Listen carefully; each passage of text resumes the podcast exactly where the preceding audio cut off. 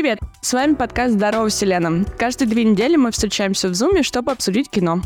И сегодня мы обсуждаем фильм «Ублюдок».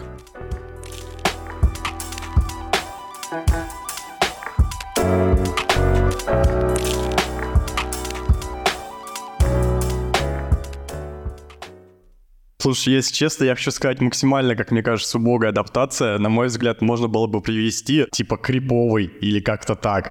Но вот ублюдок, мне кажется, вообще не подходит к этому фильму. А как нормально на русский перевести? Вот как бы ты сказал, странненький? Ну, не подходит это. Есть же слово криповое в русском языке уже сейчас. Но это сейчас, а фильм-то 14 года. Но ты думаешь, там еще не было этого слова в нашем словаре? Мы тогда только СКК закончили. Ты знал слово «криповый»? Ты в Counter-Strike 1.6 тогда еще играл. Вот настолько давно было. Ну, ладно, согласен. Ну, по-другому тогда да. Если именно подбирать какое-то русское слово, наверное, какого-то аналога нету прям такого искон русского. 2015-2016 словарь перемен, там есть слово «криповый». Если фильм 2014 то... Блин, тогда пусть будет ублюдок. Ладно, я знаешь, с чего хочу начать? Лех, мы смотрели этот фильм с тобой, получается, уже почти лет 10 назад, и тогда, конечно, это все немножко по-другому смотрелось. Вот сейчас пересматривая его, с учетом, считай, всего твоего кинематографичного опыта, как именно по ощущениям было? То есть не хочу сейчас обсуждать какие-то конкретные моменты, что понравилось, что нет, а именно вот восприятие фильма. Тебе какое все равно было от него? Сейчас, может быть, как раз такие вопросы к моей предвзятости могут быть, потому что когда я его смотрел, ну, получается, третий раз за жизнь сейчас, один раз я его смотрел, когда он чуть ли только не вышел, второй раз я смотрел его с Аксемом, ну, то есть это было, ну, лет, ну, может, шесть назад, и последний раз я смотрел его вчера. И первый раз я сначала, типа, такой, а, очень странное что-то было, Второй раз с Аксемом мы визжали как сучки, потому что, а, что это такое было? А вчера я уже смотрел с таким фоном, что как бы мне этот фильм нравится, да, и мне нравится, как играет там актер. Как бы когда первый раз еще смотришь, ты думаешь, ну, может быть, все кончится нормально, а может быть и нет, но может быть все как-то не так, как я думаю. И мне вчера тоже вполне зашло. Как будто повидался со старым другом. Поэтому нынешний просмотр как раз-таки, мне кажется, самый необъективный у меня был. У меня просто, знаешь, было такое впечатление, что как будто бы немножко недокручено. То есть, условно, не было, знаешь, какого-то такого поворота, как в «Пиле», не было такой драматургии, как в «Молчании ягнят», я не знаю, он не настолько жанровый, как «Talk to me». И причем все эти элементы, они в нем есть, и они довольно неплохом уровне, но как будто бы после просмотра нету такого, вот за что именно я бы заполнил этот фильм. То есть я бы для себя вот такой вывод сделал, что если вы любите хорроры, вот, и вы посмотрели все культовые фильмы, и вам просто нужно посмотреть что-то еще прикольное, этот фильм прям супер рекомендация. Какого-то не будет вау-эффекта, но при этом будет как бы хорошее впечатление. В чем, мне кажется, мне фильм еще подкупает? История этого создания. Это же фильм, который создан вообще на импровизации практически весь. То есть все диалоги, все в фильме — это импровизация актеров. У них было только расписаны сцены, что вот герои сидят и что-то обсуждают, либо герои сидят в заведении. И все остальное — это просто импровизация, и актеры, то есть снимали дубли по 12 каждый, выбирали просто лучший. И с учетом того, что это снято вот так на коленке, что это снято импровизацией, меня это дико подкупает. То есть бэкграунд самого фильма, а я его как бы знаю, да, мне как будто еще дает больше очков этому фильму. Ты вспоминаешь сцены, как ведет себя Джозеф, и ты думаешь, блин, ну актер действительно э, как бы прикольно играет какого-то немного, ну, ты не понимаешь, он как будто и дурачок, но с другой стороны он тебя пугает, или ты, ты не понимаешь этой тонкой грани, то есть либо это реально сумасшедший, конченый совершенно, да, и он с тобой играет, да, либо это реально какой-то такой недалекий чувак.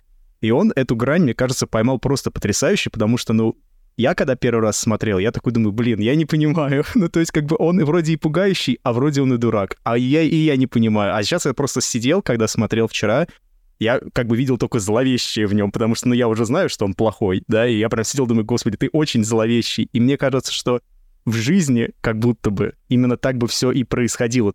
Тут и не нужна была вот докрученность пилы, либо какой-то там мега-супер настоящий злодей, как «Молчание ягнят», как э, Ганнибал Лектор, да, тут просто такой чувак, ты не, не знаешь, что от него ждать, да, и для него это как бы, вот видишь, он подкопил там тысячу баксов, чтобы заплатить, подкопил деньги, чтобы снять дом, да, и для него это такой отдых, он типа выезжает, подкайфовать в красивом доме и кого-то убить. И как бы мне кажется, будто бы это все так в жизни и как бы и происходит. Поэтому меня еще больше это подкупает, что здесь как раз-таки нету какого-то сверхзлодея, каких-то каких сверхвещей, то есть просто чувак вот так и занимается, у него такое хобби. Вот поэтому мне этот фильм очень нравится.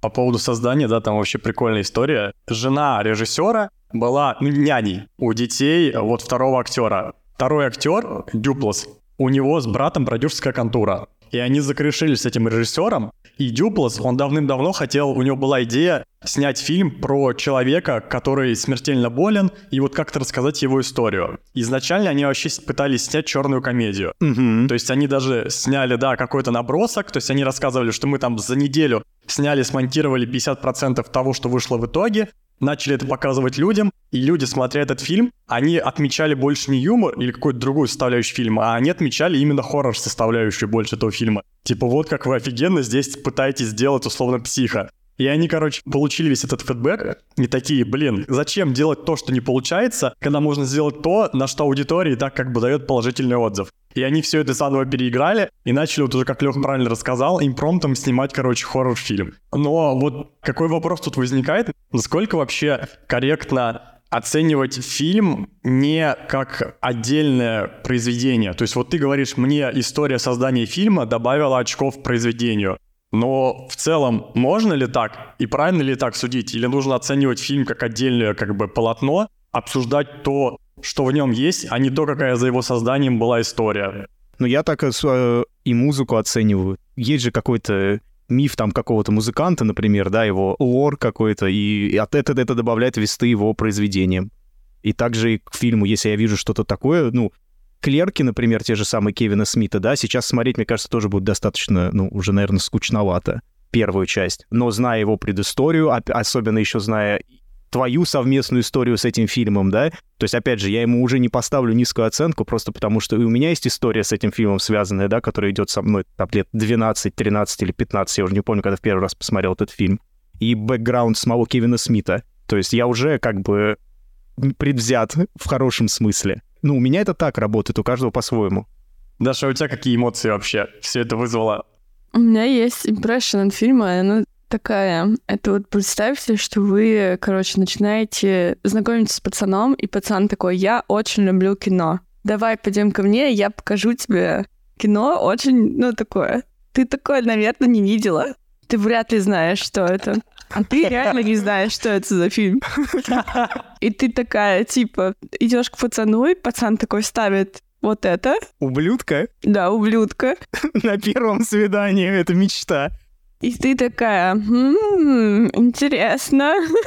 вот. И ну, вот такой у меня импрессион был, что типа я вообще не поняла. Ну, то есть я поняла фильм, как будто, но не поняла прикола. Вот. Ну, возможно, Леха правильно говорит, может быть, тебе просто реально не хватило какого-то бэкграунда и в целом вовлеченности. Я говорю, представьте пацана, который говорит, ты вряд ли поймешь. Бэкграунда тебе не хватило, подруга. В общем, что-то такое. Кстати, насчет этого передаем привет подкасту «Посмотрено», который из прошлого своровал наше название. Я думал, что когда я включу их последний подкаст 21 года, он будет про фильм «Ублюдок». Это было бы очень смешно. Что у нас было первым? Что мы смотрели? А, «Прошлой жизни». Теперь мы смотрим «Ублюдка», и мы надеемся, что к нам придет Селен Гомес. Мне очень нравятся наши как бы планы на будущее. И то, как мы пытаемся их достигнуть. Ну, 13 подписчиков — это уже 13 просмотров. 13 просмотров и 9 сердечек на Яндексе. Я вот всем палец показываю. Первый, первый, вы все в моем сердечке. Основная штука, на которую я смотрела на протяжении фильма, это количество лишнего овершеринга. Как бы овершеринг может быть не лишним, не знаю. Но тем не менее. А что такое овершеринг? у нас с тобой есть какие-то отношения дружеские, и тут я начинаю рассказывать тебе что-то очень личное, персональное, что как бы за уровнем нашей близости. И вот это овершеринг. Ну, ты не рассказываешь знакомому человеку, незнакомому человеку, как ты писался в штаны. Вот так не принято делать. Это овершеринг. Это первый момент. А второй момент про ну, таких неудобных прямых взглядов в глаза, когда там просто человек на протяжении минуты смотрит в камеру, и это немножко выбивает из колеи тебя. Это непривычно смотреть на это долго. И это как будто все время очень неловко. И эм, я бы не сказала, что от этого прикольнее становится кино. Но это интересный момент. Ну, то есть это как бы непривычное что- что-то, что я не помню в других фильмах. Вот. Ну да, это, скорее всего, плюс, потому что как раз-таки он же... Тем и сам показывает, он, он же играется с ним, как кошка с мышкой. И он же вообще начал градус безумия просто в бесконечность, когда он купает выдуманного ребенка в ванне. То в целом уже ты понимаешь, думаешь, господи, что-то не то. И он как бы сбавляет градус, а потом снова повышает. Он просто смотрит за реакцией своего, как назвать, визави. Визави. То есть это очень крутые моменты. Мне, кстати, кажется, что здесь овершеринг, он логически очень понятен, потому что Джозеф рассказывает все эти выдуманные истории, но они настолько реально мощные и они настолько откровенные, что после них рассказать что-то свое такое же близкое кажется уже не чем-то неуместным в данной ситуации. Мне вообще в этом фильме очень нравится поведение вот этих двух персонажей в плане своей как бы логической обоснованности. Ну, то есть если мы берем поведение Джозефа, то его в целом вся вот эта история про такого душевно несостоятельного, одинокого человека, она, во-первых, очень круто объясняет в целом все его поведение, умещает как будто бы в какие-то логические рамки, в которых можно принять всю его неадекватность и объяснить, почему это происходит. И в целом его вот эта вот уязвимость, она, мне кажется, очень сильно перекликается с внутренним нецелостностью Аарона. И вот эта вся история в купе, она очень прикольно, мне кажется, заворачивается и создает впечатление, знаете, как вот говорят про человека, ну да, он странный, но он же не маньяк какой-то. Вот, вот такой вот он создает флер, и в него хочется верить. Поэтому, мне кажется, в целом вся его арка, она здесь прописана очень круто, хотя это импровизация. И мне еще очень сильно понравилось тоже, про что Леха говорил. Я просто вспомнил серию «Как я встретил Машу маму», где Барни объяснял, как надо врать маршалу. И он говорил, что ты когда врешь, ты сначала соврал одно, потом тебе начинают задавать вопросы, чтобы как бы раскусить твою ложь, и в этой ситуации надо просто врать еще больше. И я когда смотрел этот фильм, я прям видел, как Джозеф делает то же самое. Он сначала рассказал какую-то историю, потом что-то пошло не так, он на нее накидывает еще поверх какую-то историю, и вот так вот просто вверх-вверх-вверх повышает этот градус. Это было тоже очень прикольно смотреть. И мне очень понравились вот эти красные флажки, то есть начиная с того, что когда Аарон приезжает к нему, там же длинная лестница к дому идет, и Джозеф, когда поднимается, он начинает задыхаться. И он говорит, никак не могу привыкнуть к этой лестнице. Потом, когда они заходят в дом, он говорит, что я живу в этом доме, то есть уже как бы еще с родителями жил и так далее. Тут начинаются первые такие нестыковки, что он первый раз в этом доме и первый раз в этом месте.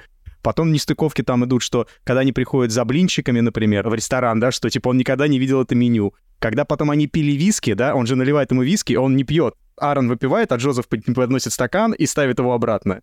И то есть вот такие маленькие детальки мне очень тоже понравились. Прибавило мне реалистичности какой-то к этому фильму. Ну, мне кажется, Аарон тоже криповый. Что логично в этой ситуации делать? Бежать со всех ног, не знаю, звонить друзьям, спать с кем-то рядом, ну, явно не одному, особенно когда диск присылает или присылает тебе коробку. Брать это все и нести в полицию, а не один раз позвонить, у тебя не получилось. Ты такой, ну ладно, ну, наверное, как бы все будет нормально. Но это нелогичные действия, правда же? Парный танец получился у ребят. Они как бы в отношениях. И эти отношения криповые и странные, они оба немного криповые. Потому что он тоже неадекватно реагирует на то, что с ним делает Джозеф. И это бесило меня всю дорогу. Типа, пацан. Вот как Джозеф спросил, почему он не обернулся. Ну, это же так тупо. Почему он не обернулся, когда я к нему подошел? Ну, это же реально, ты, ты, меня это тоже бесило очень сильно. Почему ты не оборачиваешься, не хочешь себя спасти? Возможно, он не хотел себя спасти. Такая вот у меня есть мысль. Не обернулся он ради прекрасной сцены. Ну, согласитесь, финальная сцена выглядит мега красиво. Но это выглядит очень страшно и очень красиво. Про Аарона на самом деле у меня наоборот были моменты, когда мне казалось, что в целом он довольно адекватно себя ведет. Как мне показалось для этого фильма, я вообще, когда вспоминал про что этот фильм, мне почему-то казалось, что это был фильм про искаженное, про искажение нормальности, но когда я начал смотреть его второй раз, я понял, что Аарон в целом был, ну, относительно адекватный. Мне, по крайней мере, так показалось, в том плане, что он для этого фильма и для этой ситуации довольно рано понял, что пора валить, и сделал адекватные движения. То есть он подмешал ему снотворное. Когда тот проснулся и не, не выпускал его из дома, мне тоже понравилось, как он себя вел. То есть он спрашивал, ты хочешь меня напугать? Если хочешь этого, ты меня напугал. Я испуган. То есть он ему подыгрывал. Я не знаю, как нужно вести себя в положении, когда ты в заложниках у маньяка, но вот это поведение, мне кажется, адекватным. То есть ты там ни, ничего не кипишуешь, ты подыгрываешь ему, чтобы потом найти момент, когда можно сбежать. Мне кажется, просто у него натура такая, то, что он делает что-то, но поскольку он не супер проактивный, у него вот не получается, и все, он забивает. То есть он позвонил один раз в полицию, ему сказали, нет, это все фигня, и он такой, ну ладно, что я могу тут еще сделать? Но глобально, сам по себе, у него, как мне показалось, было очень много адекватного поведения. Поэтому я не верю в то, что в конце он все-таки согласился прийти к нему навстречу, просто потому что он показался ему грустный, потому что вот это мне все-таки кажется перебор. Мне кажется, он пошел, чтобы закрыть эту историю. То есть потому что он не знал, как закрыть историю этого преследования за ним. Он не до конца верил, что он его реально может убить или что-то сделать с ним. Он думает, что это как какое-то, ну, помешательство. То есть он не рассчитывал, что этот реально придет в маске Пичфаса. И, кстати, даже там твои любимые моменты. В начале был топор Чехова, и в конце он выстрелил. Да-да-да. И он не до конца верил, что он придет и, и рубанет его. Мне кажется, тут в этом фишка, что он думал, что вот этим видео он как будто показал ему, что ну вот реально, сейчас он мне поплачется, я его послушаю, и может он от меня отвалит. А он-то как бы просто из-за этого снотворного упустил свою жертву, и вот он его все-таки настиг. Угу. Ты, кстати, сказал про топор Чехова, и я топор, ружье Чехова. Ружье. Да-да-да. И я прям вот вспомнил, что на самом деле, несмотря на то, что это режиссерский дебют, и в целом такой не жанровый, а больше камерный фильм, здесь очень много прикольных кинематографичных и жанровых решений. Кадр, который на обложке у фильма, у него чисто черный силуэт, и ты понимаешь, что вот это вот водораздел этого фильма. После этого момента все, он абсолютно точно становится антагонистом, Джозеф. То есть если до этого у него еще такая была немножко непонятная история, то вот этот кадр, ну, он тебе точно дает понять, кто Джозеф на самом деле, что он на самом деле тьма. Финальный кадр, про который Леха говорит, тоже очень крутой. Композиционно очень здорово сделан. То, что у нас чувак садится, смотрит влево, и у нас две трети кадра — это то, куда он смотрит. То есть такая композиция, она, как правило, задает спокойствие. И если у нас видно в кадре пространство, куда мы смотрим, то как будто бы мы имеем контроль над ситуацией. И в этот момент, когда у тебя сзади, прям вот из этого маленького промежуточка, где остается кадр, входит чувак и тебя убивает, это прям нарушение полное. Про кадр я даже и не думал, он мне просто нравился визуально, если честно. Я думаю, блин, клевый кадр. Так а также это работает. Ну, кадры нравятся, когда они нравятся не просто так, они нравятся, потому что в них всегда есть какая-то причина этого, какие-то правила, какие-то структуры. Пожалуйста, давайте назовем выпуск «Ублюдок и мэнсплейнинг». Это просто для меня должно быть. Кадры нравятся, потому что в них... Что, как ты сказал, я забыла? Я не буду повторять. Потому что мужики крутые. Да-да-да. Очень смешно. Все моменты, которые вы перечисляете, да, я с ними, наверное, согласна, но они как будто меня не цепляют. Ну, то есть, это интересно, наверное, вот так с вами обсуждать, но в целом смотреть мне было как будто не очень захватывающе. Но у меня был вопрос с самого начала. Чем болеет Джозеф? Типа, что с ним? Вот он просто у него, он социопат, что с ним может быть? Вот что с ним не так? И ответ на этот вопрос нет, он как будто просто маньяк. Но просто же маньяков не бывает, они же все какие-то, ну, с ними что-то не так, у них какой-то mental disorder есть. И мне интересно на этот вопрос найти ответ. И я не знаю как. В интернете нет ответа на него. Даже во второй части, по-моему, это особо не раскрывается, да, Лех? Да, кстати, я не помню, я не успел пересмотреть вторую часть, но он складывается в типаж этих маньяков. Я не знаю, как это описывается, просто недавно какой-то true crime смотрел. Есть маньяки, которые как бы когда они убивают жертву, они ее как бы оставляют с собой. То есть у них большие проблемы вот с этим, с одиночеством. Им не хватало всегда, чтобы их кто-то любил, и у них не было родительской какой-то там любви, да, друзей не было. И вот они как бы убивают человека, который им там, например, понравился, да, он навсегда его типа собирает с собой, то есть как будто это его человек становится. И вот Джозеф, он же получается такой же, потому что он в конце прям открывает этот полочку, и у него там сложено все вот эти его убийства по полочкам, то есть расписано и Аарон даже с сердечком, потому что он ему особенно запомнился из того, что он оказался очень хороший человек. А вы как думаете, сестра это реально была сестра или тоже какая-то была подстава? Я думаю, реально сестра. Это вот уже как раз на уровне Ганнибала Лектора, если у него такие многоходовочки, когда его вырубили снотворным, чтобы кто-то позвонил, напугал его. Он же делает это, чтобы себя повеселить, а тут бы он этого не увидел, поэтому... Мгм. Говорю, для меня в голове у него отпуск. Копит там, не знаю, 3-4 тысячи долларов, тысячу платит жертве, за 3 тысячи снимает дом. И вот он проводит так уикенд. А как вам маска Пичфуса? Ну неужели она, Даш, неужели она тебя не напугала? Это отвратительная маска. Отвратительно, да. Но я верещала в моменте, когда он убил уже Аарона, и потом закричал в камеру. Помните, вот в самом конце вот... Да, да, очень смешно, что там есть три скримера, они такие тупые совершенно. Это прям очень смешно. Блин, ну это же круто. Вот опять же, к вопросу о жанровых решениях, что мне очень понравилось, вот эти вот два момента в фильме, которые они используют. Первое — это смена ракурса камеры, когда Аарон сбежал от Джозефа, и у нас показывается, как э, Джозеф копает могилу, а потом меняется кадр, и мы уже оказываемся в доме у Аарона. Это круто. А потом то же самое происходит в конце фильма второй момент. И со скримерами также. То есть сначала нам это показывается просто как тупая шутка, а потом это реальный скример, который срабатывает как скример и мега неожиданно. И что еще во всех этих решениях очень круто, то, что они отработаны здесь два или три раза, и на финальные разы срабатывает намного лучше, чем в предыдущие. Кстати, интересное замечание. Ты сказал, что Дюплас мечтал сняться в фильме о человеке, который болеет. Так он потом снялся для Netflix, он снимался в фильме «Паддлтон». Я не помню, правда, по-моему, он тоже чувак, который болеет раком.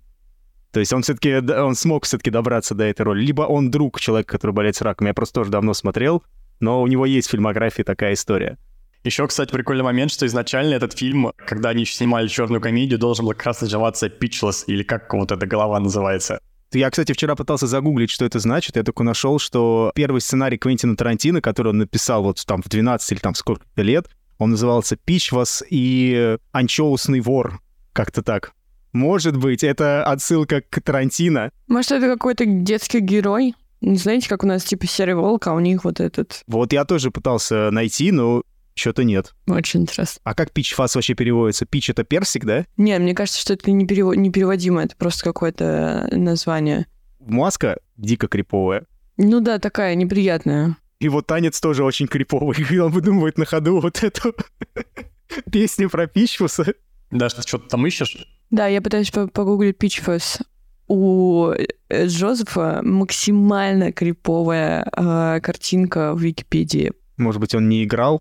На самом деле, кстати, он говорил, что его, кстати, реально самого испугало, что ему было достаточно просто играть его. Он в интервью говорил тоже, что почему он захотел сыграть этого персонажа, и в целом, почему они начали разыгрывать вот именно таких персонажей, потому что каждый из этих персонажей откликался в актере. То есть Патрик, играя Аарона, он как бы вносил в этого персонажа частичку себя. И Марк, когда играл Джозефа, он говорит, я вносил свое умение, когда я вхожу в комнату, я условно могу отсканировать настроение людей и подстроить свое поведение на 20-30% так, чтобы получить то, что я хочу от этих людей. И он говорит, я вот эту вот фишку свою вносил в этого персонажа читал какую-то рецензию, кто-то описал персонажа Джозефа так, что это дядюшка, которого ты никогда не видишь, ну, давно не видишь, он приезжает там на семейный сбор, все дико от него, ну, фейспалмят, кринжуют, а он все зазывает тебя в баню, ты соглашаешься, а потом, когда он уезжает, все говорят, что не было никакого дяди. То есть, мне кажется, Джозеф очень похож на такое описание. У меня по ассоциации на что похож фильм? На какой-то театральный студенческий капустник, знаете, вот студенты, типа, собрались, там что-то написали какой-то сценарий немножечко на коленке. Дебют. И сценарий может быть прикольным, он может быть даже иногда где-то глубоким, но в целом видно, что это немножко... Дебют — это хорошее слово такое, литературное. Я бы сказала, что это просто из говна и палок собрано. Вот, я да, все хочу сказать. Да, говори, так, так и есть на самом деле, мне кажется. Ну, выпускная работа, скажем так. Просто меня, наоборот, почему-то это подкупает. Тебя это, наоборот, отталкивает. Не знаю. Просто, может быть, потому что персонажи понравились, и я поэтому такой думаю, все прощаю, все прощаю.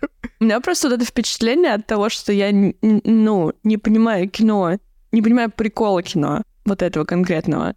Но при этом оно должно быть прикольным. И мне вот это ощущение, что мне пацан объясняет, какое это крутое. А я просто глупышка. Оно было почему-то все время очень сильным. Вот. Не, ну у меня еще есть претензии к этому фильму, есть в целом. Я просто с небольшим скепсисом всегда отношусь к формату найденной пленки. Несмотря на то, что здесь они попытались максимально объяснить, почему он продолжает все время это снимать, то есть как бы это такой его формат личного дневника, который он не ведет просто вот в книге, а который он ведет с помощью видеокамеры. И поэтому он пытается по максимуму снять все, что было возможно. Но все равно у меня как бы были моменты, вот в конце, в доме, когда все это происходило, когда он возвращается после разговора с сестрой и видит, что Джозефа нету, явно он бы не стал брать камеру с камеры идти на балкон и вот так вот все смотреть. Вот такие моменты, они просто меня вырывают из фильма. То есть я смотрю, и я такой, ну не верю, не верю, что вот так бы происходило. И вот это мне не нравится. Хотя здесь в целом понятно, что по-другому этот фильм нельзя было бы снять, потому что на именно вот этом формате завязано очень много крутых формальных таких вау-решений, назовем. Кстати, да, я об этом даже не подумал, действительно. Странно. Но у меня претензии только к подкасту посмотрено. Ребята там обыкались уже. Типа, знаешь, Даша Новикова, послушав первый подкаст, возрадуется, а во втором подумает, лучше бы они меня не искали. Какие-то они мстительные. Мы справедливые. Да-да-да. Не переходи нам дорогу, Даша. Я-то еще в России, Даша, если ты в России. Мы начали угрожать, в общем, людям. Психопаты некоторые ведут дневник, а мы были те психопаты, которые вели подкаст. Да-да-да. Это первый True Crime кино подкаст. Что мне еще понравилось в этом фильме? Мне понравилось, как здесь была показана небезопасность в собственном доме. То есть они очень прикольно нарушают вот это правило «мой дом, моя крепость», потому что они делают это не на физическом уровне каком-то. То есть тут нет такого, что приходит злой большой серый волк и сдувает твой дом. Потому что в данной ситуации а, понятно, что можно сделать, там построить дом более крепким. Б, ты в этой ситуации видишь своего врага. Ты понимаешь, с чем ты имеешь дело, поэтому ты понимаешь, как с этим можно бороться. А здесь все это работает именно на психологическом уровне. То есть ты не понимаешь, откуда может прийти угроза, ты не понимаешь, в каком она может прийти виде и вообще, что с тобой может произойти, но при этом ты абсолютно точно ощущаешь, что у тебя нету safe space своего, нету места, где ты был бы в безопасности, потому что всегда есть вот эта вот нависающая угроза, которая, она как дамоклов меч висит над тобой, и ты не понимаешь, когда он тебя обрубит. Вот это было очень прикольно показано через то, как Джозеф приходил к нему домой. Вот такие вот маленькие моменты, нюансы мне казались прикольными тоже. Что, оценки? Ладно, давай, Даш, ты начинаешь. Четыре. Больно как, мне сердце прихватило. Как я найду всех наших врагов, если умру сейчас? От такого ножа в сердце. Ладно, Лёх, у тебя сколько? Восемь. У меня шесть, это прям заслуженно. Так, итого ровно шесть получается. Ладно, мы смогли удержать его в серой зоне. Да не, я считаю, для фильма ужасов это достойная оценка. Я просто тоже вот в последнее время часто думаю о том, что комедия и ужасы — это два таких жанра, в которых очень сложно угодить всем, потому что очень сильный спектр восприятия этих двух жанров у разных людей. Котятки, на этом все. Напоминаю, мы есть на всех подкаст-площадках. Подписывайтесь там, где вам удобно. Еще можно подписаться на мои соцсети, они есть в описании к выпуску. Услышимся в следующем эпизоде. Мы вас найдем.